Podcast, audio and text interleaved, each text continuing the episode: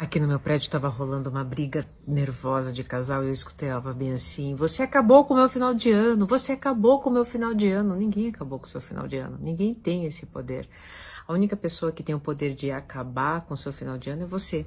E as pessoas ficam muito bravas quando eu falo isso. Não, dona Ana, acabou sim. Eu detesto aquele princípio do estado presente do amor que você diz que nunca é o outro. Claro que é o outro. É o outro que tira a minha paz. Enquanto você está esbravejando com o outro, dizendo assim: Você acabou com a minha vida, o outro. Tá... Hum, o que, que eu fiz, gente? O que, que eu fiz? Mandei uma mensagem? Fiz isso aqui? Fiquei com tal pessoa? Ele vai seguir a vida dele e você vai ficar aí chorando, lambendo a ferida.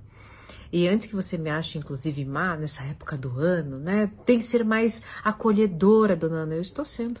Eu estou te acolhendo. Estou te convidando para você parar agora de lamber ferida e seguir exatamente como a outra pessoa está seguindo. E ela não é melhor do que você. A diferença entre vocês dois é que você está aí. Bem vítima patológica, né? É aquela que precisa de um cenário de terror para poder ter algo do que reclamar, uma notícia ruim para contar da sua vida. Assim, todos não somente terão pena, mas também é a única forma que as pessoas conseguem te ouvir, é a única forma que você consegue ser ouvido. Então, se você é o único responsável pelo seu final de ano, eu espero de coração que você escolha fazer um final de ano feliz.